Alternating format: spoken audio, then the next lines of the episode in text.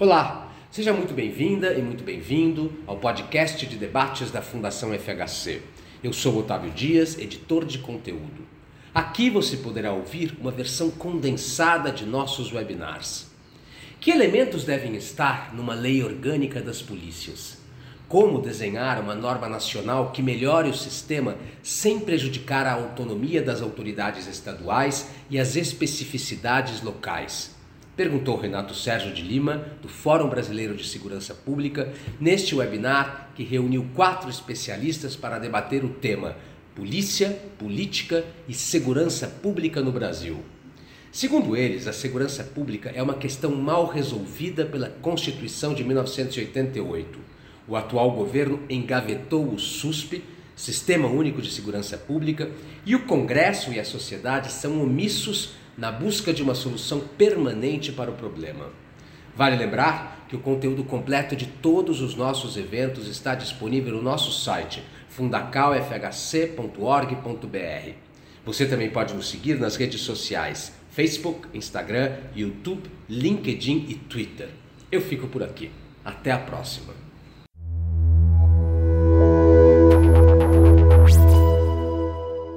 Quando a gente concebeu com a Fundação Fernando Henrique esse, esse, esse é, webinário, a ideia era pensar um pouco é, o momento em que a gente vive e o momento em que a segurança pública é, vive. Né? Se a gente for pensar em termos de realidade, o Brasil, é, esse ano em particular, 2020, nós tivemos um, um retorno do crescimento da, da violência, das mortes, é, o país vive de é, soluços, de quedas pontuais e subidas, subidas, e a gente tem todo um cenário aí para entender isso que passa pela cena do crime, com a dinâmica das organizações criminosas, sejam milícias ou facções de base prisional, mas também muito sobre arquitetura institucional, que é o foco daqui de hoje. Quando a gente fala de uh, arquitetura institucional, é, a gente tem discutido e defendido muito que nós temos um modelo de governança. Na verdade, a gente não tem um modelo de governança, nós temos um modelo que pulveriza as instituições, cada qual com a sua competência, cada qual de forma desarticulada, tentando trabalhar muito, mas uh, em sentidos e direções muitas vezes opostas. Uma estimativa que fizemos em 2017 mostrava que as polícias militares atendiam cerca de 160 milhões de ocorrências todos os anos. Só 8% disso é, eram de natureza criminal, que viravam boletins de ocorrência no Rio de Janeiro, registros de ocorrência. É, e o fluxo, então, todo ano, essa quantidade entrando e saindo. Como é que a gente administra? Como que a gente faz a gestão? Quando a gente vai olhar para as instituições, a gente tem no Brasil hoje 86 polícias. Né? A partir de 2009, nós tivemos 20, é, 28 novas polícias com a inclusão da, da, da administração prisional como polícia penal. 27 polícias penais estaduais, mais 21 polícia penal é, é, federal. Nós temos 87 organizações, é, 87 realidades diferentes, que vão se mostrando é, de difícil articulação e integração. Como é que a gente, então, pensa isso? E a gente tem essas 86 uh, organizações dialogando com, no limite, ou, uh, com quase 1.500 agências envolvendo o Poder Judiciário, Ministério Público, outras agências que tenham função de segurança pública. Nós temos um sistema super complexo e, ao mesmo tempo, com baixa resolutividade de homicídios, esclarecimento de crimes e condições de trabalho e vida desses policiais bastante ruins. Né? A pesquisa, o nosso Anuário Brasileiro de Segurança Pública trouxe mês passado que nós temos é, carreiras policiais que aceitam até 15 vezes a distância entre o menor e o maior salário é, na própria estrutura policial, ou seja, qual é o estímulo que isso pode ser dado. É, nós temos que uh, os salários praticados pelas polícias, se não são os piores do país, estão longe de serem marajás. Os policiais eles recebem um valor que não são não, que não é o pior a pior remuneração entre o serviço público, mas está longe de ser entre as melhores. Então a gente tem um problema. E nesse contingente a distância que eu já citei. nesse processo, nós temos uma série de outros ruídos em termos de ciclo é, bipartido, ou seja, cada um faz um pedacinho e não articula. Muitos propõem o ciclo completo, mas talvez a questão aqui não é se o ciclo completo é a solução. Agora, o ciclo incompleto é um problema. Acho que a gente precisa pensar dessa forma.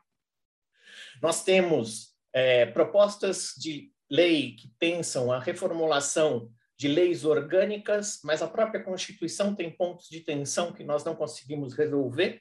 O artigo 42 da Constituição diz que os militares estaduais, é, é, que as polícias são militares estaduais e que a estrutura de cargos é de competência dos governadores, mas todas as propostas que estão sendo construídas vão no sentido de entender ah, no que a, o artigo 144 diz que elas são força, reserva e auxiliar do Exército ou seja, estão regidas pelo R200, ainda vigente, e naquele e as propostas pensam inclusive outros conceitos como o que é poder de polícia, o que é ordem pública, o que é segurança pública, o que, é policiamento ostensivo, ou seja, a gente está tendo ali nas propostas uma tentativa de atualização de conceitos que na prática é, são empíricos, não estão definidos claramente na, na administração, é, e tudo isso para chegar em quê? Em quase 6 milhões de policiais aposentados ou ativos, é, e junto com os militares, que a fonte não, não, não, não discrimina, e 18 milhões de pessoas, se a gente considerar as famílias dessas pessoas. Ou seja, a gente está falando de 7 a 8% é, da população brasileira é, é, adulta, é, como diretamente vinculada à questão é, policial com visões de mundo, como vários estudos da literatura internacional mostram, quase sempre mais próximos do mundo conservador. Só que isso é diferente, por exemplo, de pensar a radicalização política que nós vivemos hoje, onde 21% dos policiais, em média, aceitam uma ditadura militar, e entre os policiais militares, 27%, onde, uma outra pesquisa do Fórum, na média, 12% dos policiais é, interagem em ambientes nas redes sociais que defendem a ruptura institucional, a prisão de ministros do Supremo, é, fechamento do Congresso. E nesse processo, portanto, a gente tem uma situação onde o atual governo é, radicaliza esse discurso para tentar manter essa base e não necessariamente endereça as questões para soluções concretas. É um discurso o exemplo das leis orgânicas. Fica muito no plano de fazer um, um, uma modelagem ideal de algo que não tem conexão com planos de salários, de carreiras, com é, a, o desenho de força das polícias, que não tem, tem a ver com, por exemplo, é, o que faz determinado cargo, o que não faz outro determinado cargo, e assim por diante. Então, a gente tem e é, iniciativas como o SUSP, que foi aprovado em 2018, que já é uma iniciativa desidratada frente à proposta de 2003, é, ficam patinando. Nenhum dos mecanismos de governança, como a, o SINAPED, a avaliação e monitoramento, como o programa de valorização profissional, como financiamento da área de recursos novos, acaba avançando. Para se ter uma ideia, do dinheiro que o crescimento do financiamento federal na segurança pública o ano passado, quase todo o dinheiro que foi é, é, transferido para os estados veio da nova fonte criada em 2018, que é a, a, a destinação das loterias. A Caixa repassou para o Fundo Nacional de Segurança Pública 1,5 é, bilhão de reais para uh, o fundo que é exatamente a quantidade que foi é, liquidada, repassada para os estados. O restante do dinheiro foi Força Nacional e outras, outros gastos. Enfim, nós não temos um mecanismo, de, nós não temos uma governança policial, nós temos uma, uma, um ruído federativo e republicano, e nós temos uma quantidade de trabalho muito grande, e, ao mesmo tempo, parece que nós estamos eh, na radicalização do discurso promovida pelo atual governo, parece que a gente está mirando para uh, um problema que, na verdade, é só o, é, é a sua imagem espelhada, porque o problema está em outro lugar. Acho que é para a gente pensar aqui juntos como é que a gente poderia avançar na busca de soluções, reconhecendo que nós temos uma arquitetura que tem dissonâncias e várias disjunções, é que a gente, então, eu queria avançar com as questões, abrindo para é, 10 minutos iniciais do Lívio para essas considerações. Eu falei muito rapidamente, se for necessário, eu tenho aqui os outros números. Obrigado, Lívio. Bom dia a todo mundo que está nos assistindo, aos presentes, agradecer à Fundação FHC pela, por, pela, por promover esse debate. Bem, é, nessa, nesse tema que estamos nos propondo aqui, o que me cabe é justamente falar daquilo que eu sou e conheço, né, que é a categoria policial. Né? Então, o, onde entra o policial nessa, quando a gente fala em políticas de segurança pública? É, é, a, é o funcionalismo, é a parte do funcionalismo da, do assunto que lida com as ocorrências, que precisa cumprir políticas que não são consultados, né, políticas públicas propostas, né, e nessa lista de, de profissionais que precisam cumprir essas políticas de segurança, às vezes aderindo ou não, temos, como disse o Renato, os policiais civis, militares, guardas civis e os policiais penais. Né? Considerando todos os, o Anuário Brasileiro de Segurança Pública, o atual e os anteriores, mas mais focando no atual, né, para quem não tem uma boa noção assim do que, que é uma, um trabalhador, uma trabalhadora da segurança pública, é, eu posso falar que é uma categoria, esses dados estão no anuário, é a categoria que mais se suicida no Brasil, três vezes os não policiais, né, os policiais se suicidam três vezes mais. É, é, uma, é, é, um, é uma profissão onde, às vezes, pode se sindicalizar, no caso dos policiais penais civis, mas não tem o direito à negociação coletiva e o direito à greve. É, é a segunda categoria de servidor público que mais morreu do Covid, só perde para os, os trabalhadores da saúde, que foram quem mais, a categoria que mais morreu né, de Covid. E é uma profissão, entendam, que cotidianamente precisa lidar com a possibilidade que vai precisar matar alguém ou ser morto por alguém seja em horário de serviço, seja em horário de folga. É, no anuário, se eu não me engano, é, a, a, acho que 70% das mortes de policiais que, a, são em folga. Né? Então, é, não conheço nenhuma outra profissão que tenha que lidar tanto com a, com a morte. Né? E é, também tenho que falar sempre da questão é, racial, né? Então, os, a, as pessoas negras são por volta de 40% do, dos efetivos, mas quando a gente vai analisar os policiais que são mortos, as pessoas negras são 70% é, do efetivo. E essas características aqui que a gente está entendendo sobre a categoria policial, é, ó, por óbvio, produzem consequências políticas e partidárias. Né? O principal fundamento é que o policial, a policial, é, são pessoas que eles não têm tempo de refletir sobre a própria profissão, sobre o próprio trabalho. É, ou seja, como a gente disse, é uma categoria que está sujeita a morrer de ser uma das mais morre de Covid, alta chance de suicídio, alta chance de ser morto. Então, a questão de toda a atenção, o tipo do trabalho, né, o estresse natural que vem dessa, dos perigos da profissão, não permitem que uma pessoa policial que ela possa é, refletir.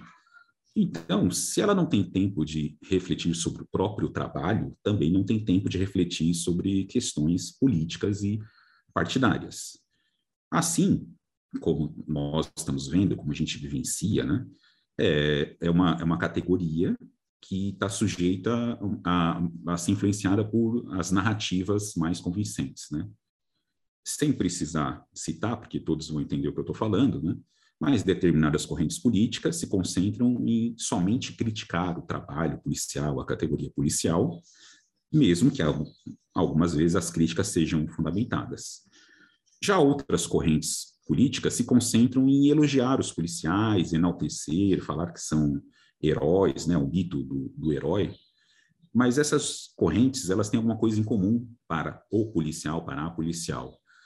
Elas dificilmente ouvem o trabalhador, a trabalhadora policial, não aprovam leis que beneficiem direta ou indiretamente os policiais, E trazendo para o nosso tema principal, que é a, a arquitetura da segurança pública, é, não é considerado uma variável importante na elaboração de políticas na segurança pública.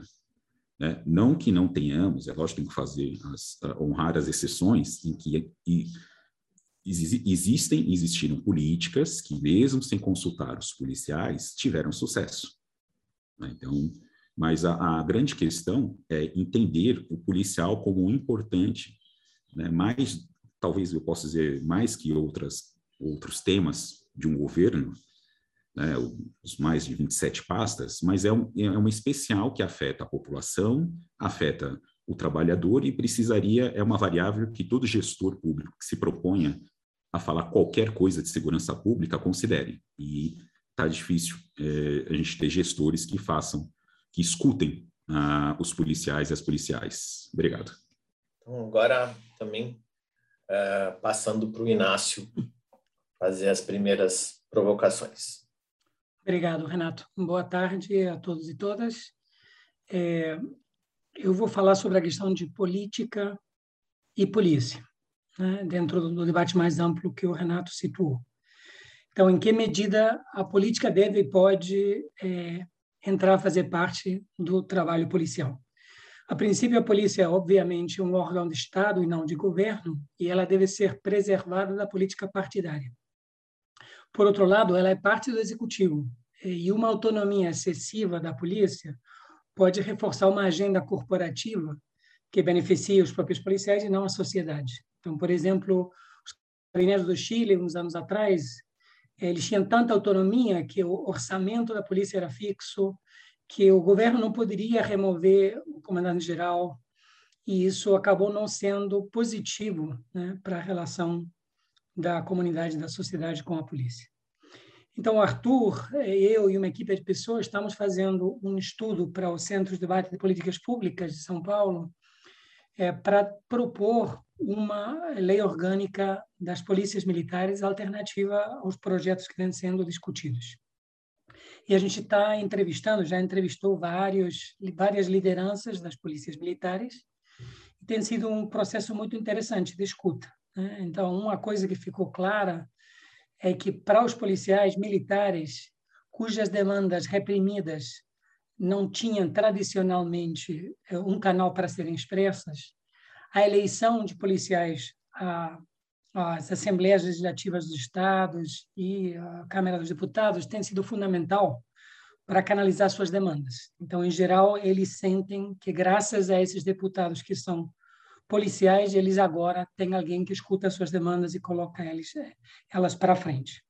Isso, no fundo, acaba reforçando a tendência corporativa do sistema político brasileiro, né? em que cada classe tem o deputado, os delegados, deputados, coronéis, o deputado que defende classes específicas ao invés de, do, do bem comum. Mas, para os policiais, esse tem sido um processo muito relevante de representação e de aprendizado democrático.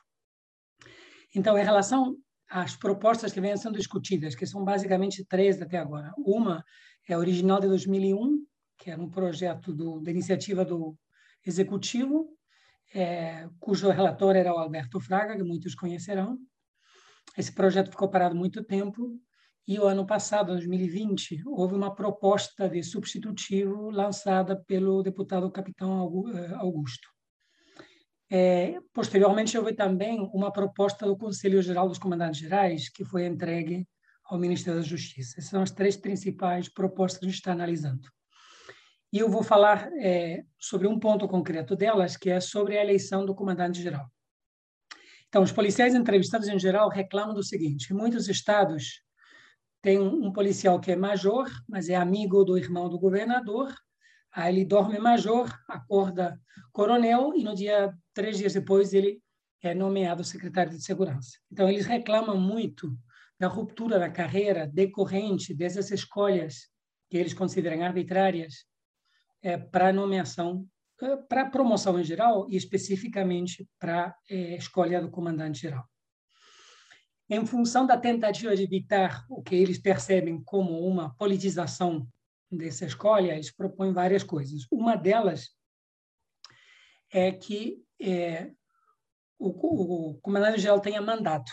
Essa ideia do mandato fixo é uma ideia que decorre de outras carreiras jurídicas, que é um modelo que a PM muitas vezes almeja a se assemelhar. Né? É, há uma disputa entre delegados e coronéis e, portanto, as demandas é, dos oficiais, sobretudo, às vezes estão pensadas para conseguir se equiparar aos, aos direitos dos, dos delegados. Então, o que eles é, estão propondo é que esse comandante-geral tenha um mandato durante X tempo e não possa ser removido, exceto em, caso, em casos muito excepcionais. Se isso for assim, evidentemente, a polícia militar é, atingiria um grau de autonomia do é, executivo, que é uma autonomia que não corresponde aos outros setores do executivo, né? Saúde, educação, etc. Ninguém tem mandato fixo. Esse é, esse é um modelo dos procuradores gerais, que é um modelo jurídico que, como eu disse, espelha um pouco os anseios de parte dos, dos oficiais. Outra das demandas é que só possam ser escolhidos comandantes gerais coronéis, ou seja, a última patente, né? e coronéis com uma certa antiguidade. A metade mais antiga ou no terço mais antigo, as propostas variam, mas, em geral, eles querem que a escolha é, do comandante-geral esteja restrita à patente mais elevada e a, é, aos profissionais com maior antiguidade. E outras demandas que aparecem em alguns dos projetos é que o comandante-geral seja eleito através de uma lista tríplice decorrente de uma votação entre os oficiais, entre os coronéis com certo grau de antiguidade também. Então, na nossa avaliação, Arthur, uh, Robson Silva e da, da equipe nossa, é, a eleição do comandante-geral é, só para coronéis, a patente mais elevada, e talvez com uma restrição de antiguidade poderia ser razoável para evitar essas subidas, entradas e promoções súbitas é, de, de, oficiais por proximidade ao Poder Executivo. É, e de forma mais ampla também, os critérios de promoção dentro das PMs, historicamente, dependem da influência de vereadores, deputados, etc. E há uma tentativa na corporação, legítima, de blindar é, a, as promoções da influência político-partidária dos membros do legislativo ou do executivo. É, entretanto, a lista tríplice, é, a restrição da nomeação do comandante-geral a pessoas que foram votadas pelos coronéis, reforçaria a agenda corporativa. Né? Então, você vai se eleger, você tem que ser votado pelos colegas, você tem que fazer uma proposta que favoreça os colegas, né? é, mais do que a sociedade em geral. O que acontece hoje, na minha avaliação, com os procuradores gerais, que se elegem em listas tríplices com uma agenda fortemente corporativa. E isso também traria campanhas eleitorais dentro da PM, com candidatos, financiamento, o que acabaria politizando, na nossa avaliação, indevidamente a Polícia Militar. Então, é, para resumir, essas propostas estão sendo discutidas contemplam restrições à eleição do comandante-geral, algumas das quais a gente acha razoáveis e outras não, como a, a lista tríplice, e é, são ah, negociações que acontecem dentro das corporações, entre vários setores, não há uma visão única, é, oficiais e praças têm uma visão diferente, muitas vezes, é, comandantes gerais nem sempre têm a mesma visão do que o resto do oficialato. Inclusive, entre os comandantes gerais não há uma visão autônoma. Mas todos eles, em geral, manifestaram a vontade de tornar a polícia mais é, democrática, hum, respeitadora do Estado de Direito e da democracia, que é uma, uma boa notícia nos tempos que vivemos, e é, dispostas a se engajarem num jogo político de negociação para conseguir um projeto de lei que favoreça, evidentemente, a visão que eles têm, mas que também seja aceitável pelo conjunto da, da sociedade. Então, esse projeto hoje está parado, parece que o executivo não está fazendo grande pressão para aprovar ele hoje. O grupo do capitão Augusto, eu acho que é o mais interessado em colocar em votação. Outros grupos querem discutir eh, mais profundamente a questão.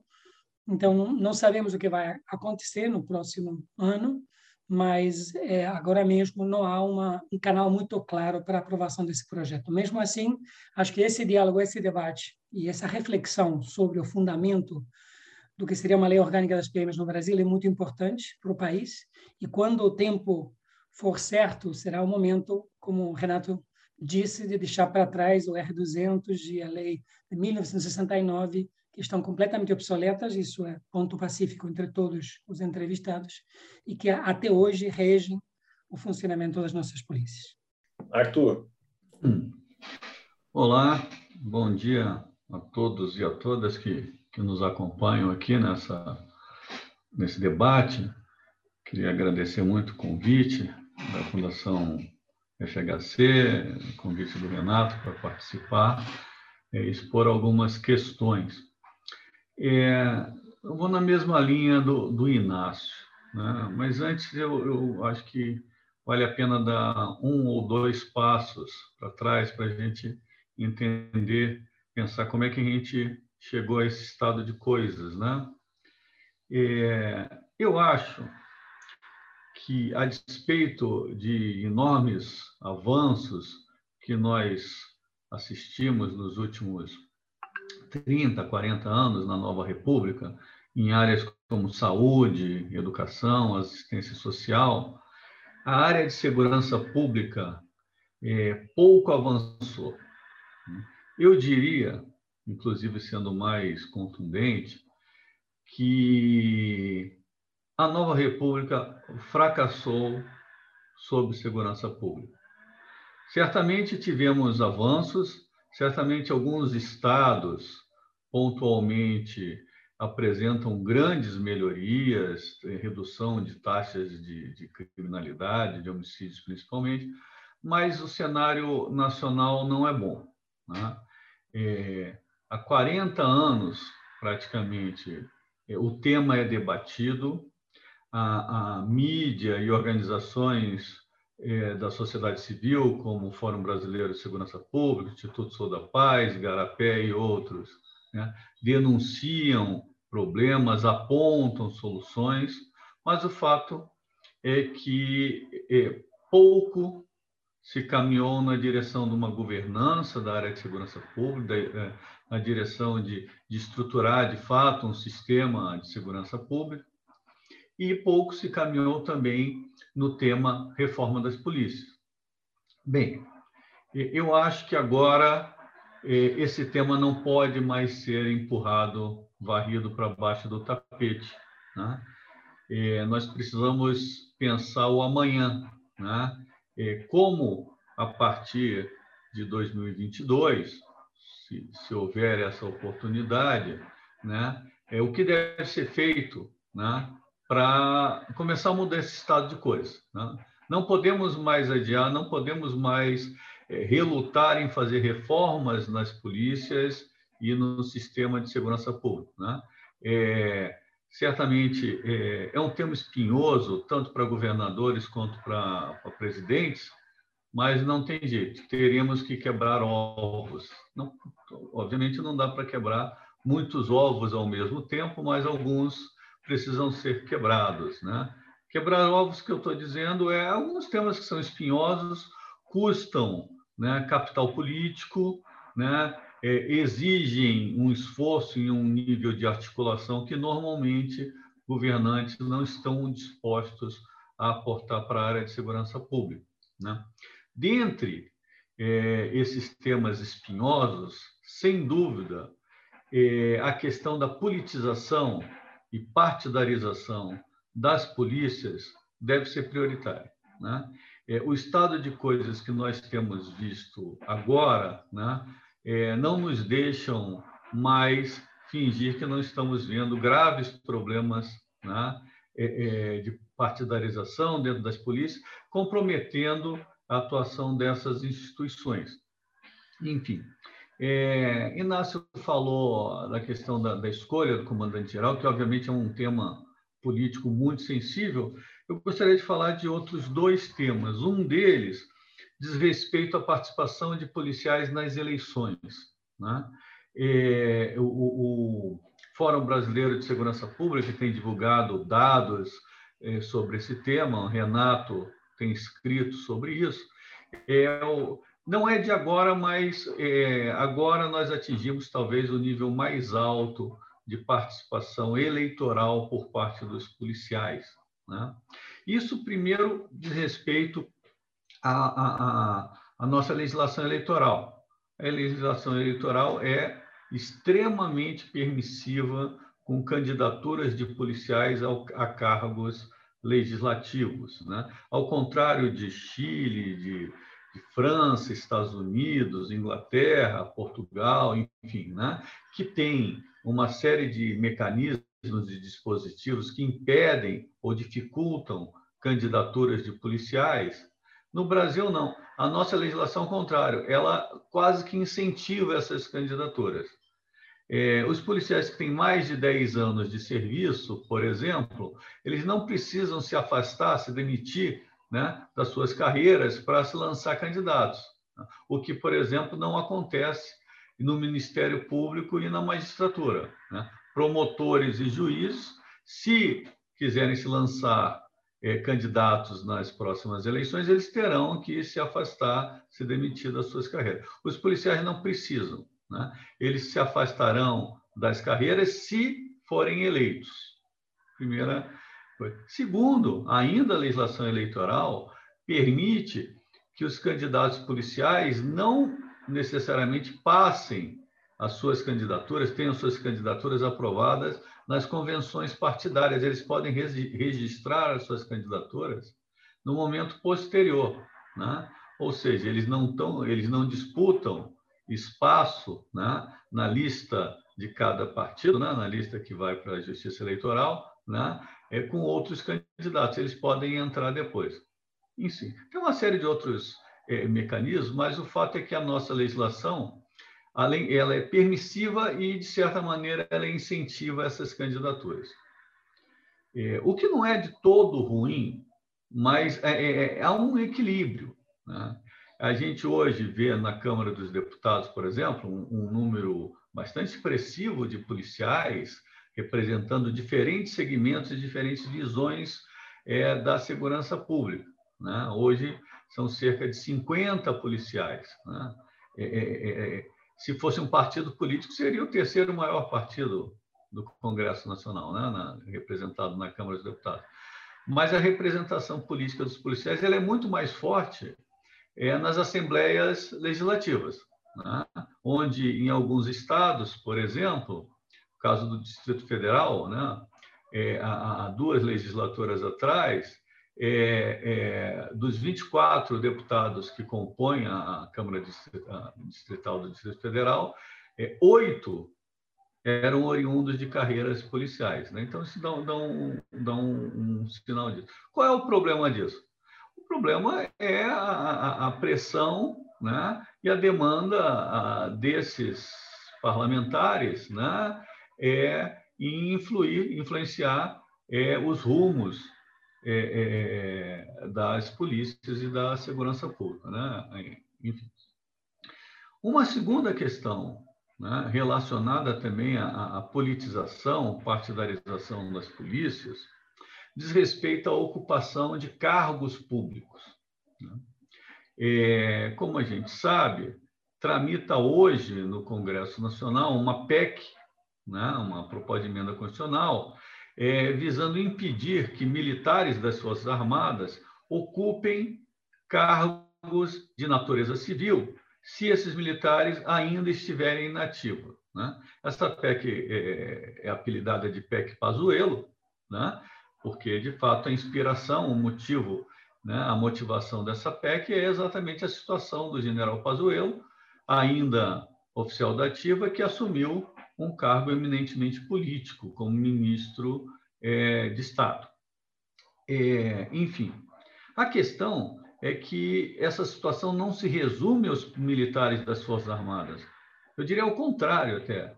Né? É, é muito frequente a participação de policiais da ativa, né, é, ocupando cargos de natureza civil, né, é, especialmente nos governos estaduais. São policiais que assumem secretarias do trabalho, secretaria de juventude, é, órgãos de, é, de, de, de, mobilidade urbana, agências de fiscalização. Né? É, é, frequente. Também é frequente a requisição de policiais da ativa para trabalharem, por exemplo, nos gabinetes parlamentares. Né? Isso é o número de policiais da ativa trabalhando em gabinetes parlamentares, seja no nível estadual, seja no nível federal, é muito grande. Né? É, em alguns estados, a gente é, é, é, tem ainda uma situação mais esdrúxula ainda, é, com policiais da ativa né, trabalhando em gabinetes de desembargadores dos tribunais de justiça. Enfim, qual é o problema disso? Primeiro, tem um problema de ordem é, operacional, né? É, de gestão. Né? As polícias reclamam, né? com razão, né? os comandantes de polícia, secretários de segurança pública reclamam, reclamam com razão de que falta efetivos. Né? Então, o desvio desses policiais para exercerem, enquanto nativa, funções de natureza civil, né, é, é, é piora ainda a situação. Alguns estados né, é, têm cerca de mil policiais cedidos a gabinetes, a, a, a cargos de, de, de, civis, né? É mil policiais cedidos. O número é, é absurdamente alto. Né? Ah, mas o segundo problema que é a politização é precisa ser destacado. Esses policiais que assumem esses cargos de indicação política, eles não aportam apenas a sua capacidade técnica. Eu diria ao contrário. A despeito de eles terem capacidade técnica, sim, e tem muito boa capacidade técnica. Mas eles também passam a integrar grupos políticos, grupos de lealdade política, que às vezes é, é grupos que estão contidos dentro de partidos, e às vezes grupos que orbitam em torno de uma ou outra liderança política. Né? Esses policiais se tornam políticos, se tornam membros de um grupo político, a, a, vir, é, se tornam é, elementos, né, é, é pontos de apoio é, para que é, parlamentares, lideranças políticas exerçam influências dentro das corporações policiais e, por outro lado, advogam, né, participam desses grupos. Né? Ou seja, é, é, é, é uma porta aberta, escancarada para entrar para a entrada da política dentro das corporações policiais. Posto isso, né, é, há uma série de outros temas que a gente tem que avançar com relação à segurança pública, é, melhorar, acabar de, de, de, de, instituir e consolidar o sistema único de de segurança pública, a lei orgânica de polícias é fundamental nisso, mas eu volto. Né? Se tem um primeiro passo que deve ser dado, e deve ser dado imediatamente, são passos, é a adoção de medidas né, para conter o avanço da política dentro das instituições policiais. Sem isso, nenhum outro passo será possível. Era isso, Renato. Obrigado. Obrigado, Arthur. Agora com a Melina. Muito bom dia a todos e a todas que nos assistem. Queria agradecer o convite é, do Instituto Fernando Henrique e também do Fórum Brasileiro de Segurança Pública. Cumprimentar meus colegas aqui de painel. Um prazer estar com vocês de novo e fazer essa discussão de um tema absolutamente relevante. Difícil falar depois dos três mas eu quero talvez abordar uma perspectiva um pouco diferente, trazer outros elementos a partir da provocação do Renato é, no início da nossa conversa. Acho que a primeira questão é que a gente precisa reconhecer, e aqui é, concordo com o Arthur, a gente não faz a discussão da segurança pública com a seriedade que ela precisa, e a gente não fez isso nem na democratização e continua não fazendo. E isso aqui em diferentes dimensões, seja como sociedade, por um lado, mas como a gente quando, analisa, quando a gente analisa também como o comportamento dos próprios partidos e como essa discussão se dá no Congresso Nacional, a gente olha que os partidos também terceirizam a participação é, na Comissão de Segurança Pública e Crime Organizado, por exemplo, da Câmara dos Deputados, aos policiais. Então, a gente não faz uma discussão do ponto de vista técnico sobre o que, que significa segurança, como é que a gente avança e que precisam ter outros atores. Polícia é absolutamente central, absolutamente essencial, mas a discussão da segurança pública ela parte por outros setores. E aqui já trazendo um pouco do que o Lívio trazia, muitas vezes a discussão sobre segurança, ela se dá de uma maneira nas pautas corporativas, sem fazer essa discussão mesmo de que arquitetura é essa, quem são os atores envolvidos, como é que a gente avança em relação a isso. Lembrando, segurança não é sinônimo de polícia, a polícia é absolutamente fundamental, mas ela não é, não é o único ator na segurança pública. A gente precisa trazer é, as agências que tratam de prevenção da violência, uma dimensão muito pouco investida e apoiada no Brasil e que é fundamental para a gente reverter o cenário é, de violência que a gente vive no país mas a gente ainda faz essa discussão é, um pouco é, enviesada. A gente só faz essa discussão quando faz pelo viés da polícia e muitas vezes pelo viés das pautas corporativas. Então, acho que esse é um elemento aqui importante da gente trazer para o debate, que já passou da hora da sociedade, inclusive dos partidos políticos, fazerem uma discussão séria sobre segurança pública e a gente entrar e adentrar nessa discussão e não apenas terceirizar muitas vezes como acontece no campo ali do Congresso aos policiais. E por isso inclusive a gente olha essa dimensão do que vocês já trouxeram. Não tem uma é, não tem canal para expressar essas demandas isso acaba sendo colocado nos candidatos policiais que deveriam fazer uma discussão sobre segurança pública, mas acabam sendo representantes de categorias e não uma discussão ampla é, no lato senso de como é que a gente efetivamente resolve o problema.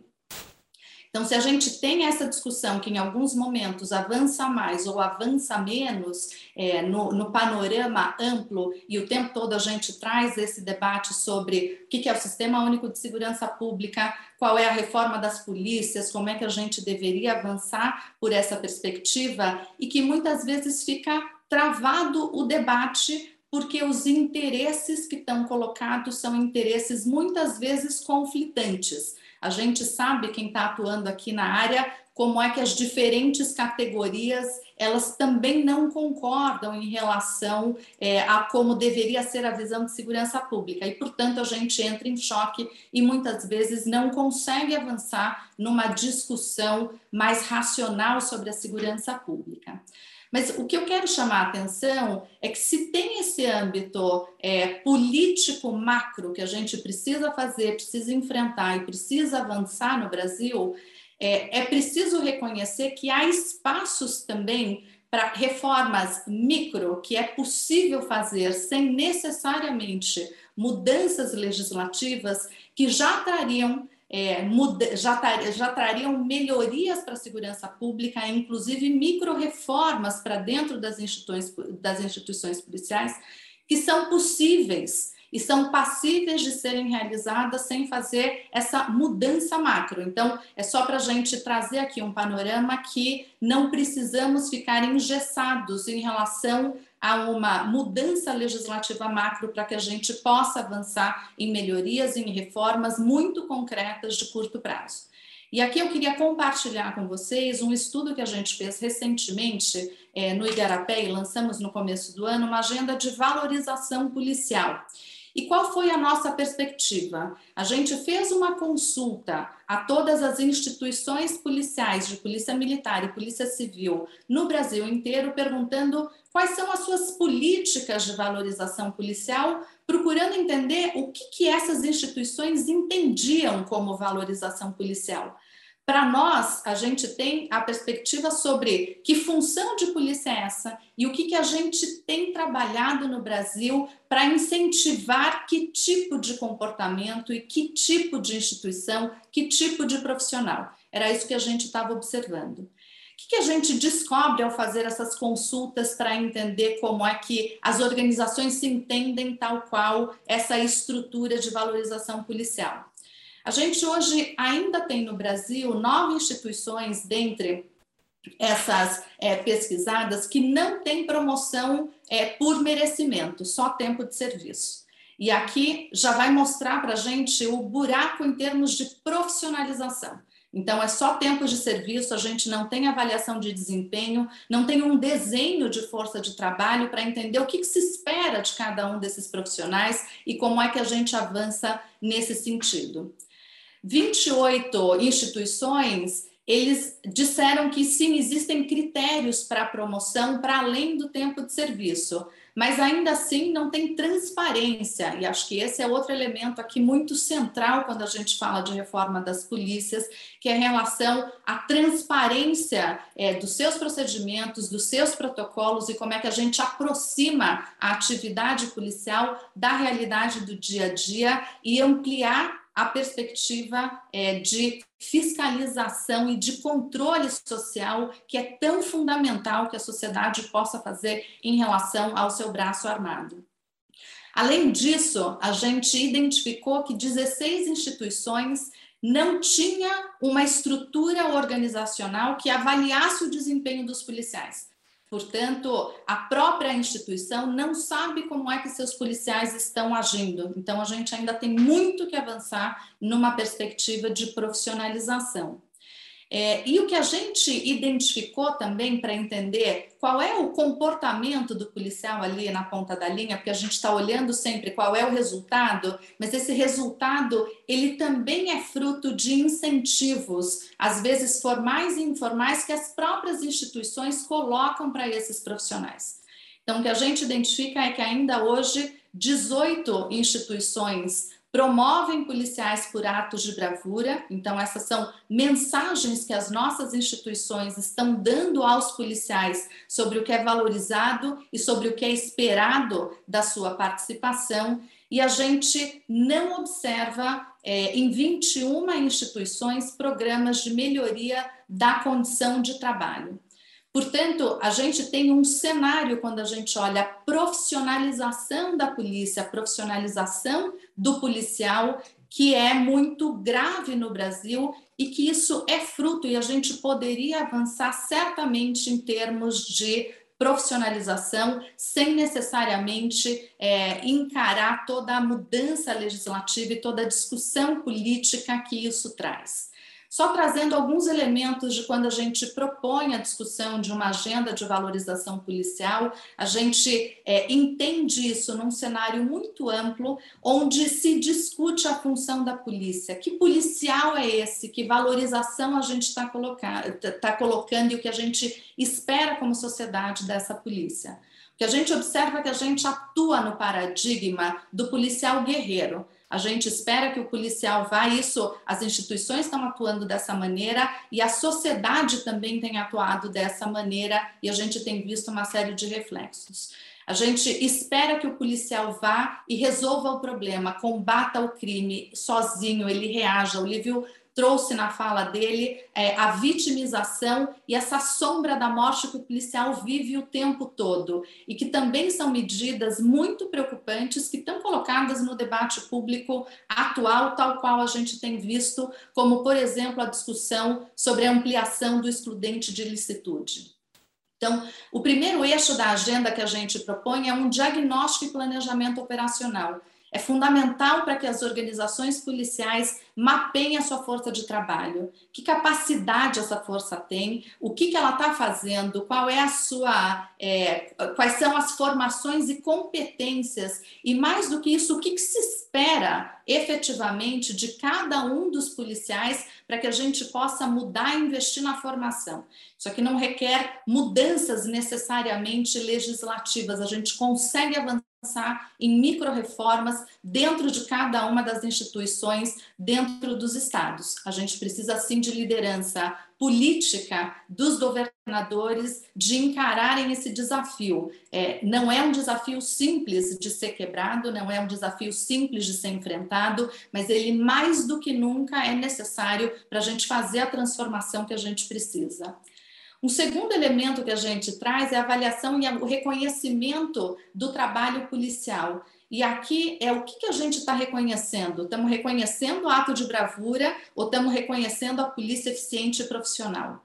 Que tipo de reconhecimento e qual é o espectro da atuação policial que tem sido reconhecida dentro das instituições? A gente tem visto que ainda hoje a dinâmica e a operação, a leitura é pelas ocorrências, sem um planejamento efetivo de segurança pública e como é que a gente pode avançar.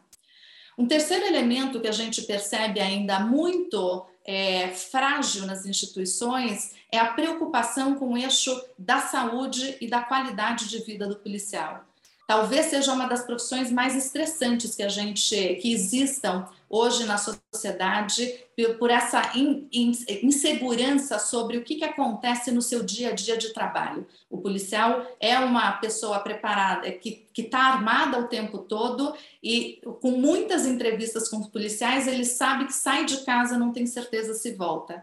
Trabalhar a dimensão do estresse do policial, de entender a qualidade de vida e como essa dimensão é, prejudica ou interfere na sua atuação em contato com a sociedade, ela é absolutamente fundamental. A gente tem uma máxima e a gente percebe nas corporações onde o policial não pode demonstrar fragilidade, não pode demonstrar problema. O policial é um super-herói. Como é que a gente espera que essa pessoa trabalhe nessa ótica, lidando com todos os conflitos da sociedade? A outra dimensão que a gente traz no eixo é sobre educação, capacitação e sensibilização. Isso tem a ver com planejamento de segurança. Que segurança é essa e o que, que eu espero que esse profissional tenha de participação na sociedade? Como é que eu estou preparando esse policial para fazer esse trabalho? Que equipamentos e que estruturas eu estou dando efetivamente? A outra questão é que a gente tem é, instituições muito amplas, com uma baixa capacidade de gestão de pessoas. É sempre numa ótica da punição caso algo não aconteça. Eu não tenho um programa de desenvolvimento profissional, a gente não observa isso nas instituições e a gente precisa avançar. E por último, para terminar, para a gente trazer aqui para o debate, tem a ver com a perspectiva da comunicação social o que, que as instituições estão comunicando para dentro e para fora sobre o que é esperado dos seus profissionais. Como é que ela dissemina essa imagem? E aqui é um elemento e uma reflexão para pensar é, a sociedade, outros atores, também governadores, o que, que, se espera, quais são as mensagens. Existem estudos feitos mostrando que a retórica e a dinâmica, o, que o político fala, ele tem uma interferência em relação a como a tropa reage. Então, ou a gente alinha a discussão e faz uma discussão racional, séria e eficiente em termos de segurança pública, ou a gente continuará produzindo uma série de distorções tais quais a gente tem visto hoje.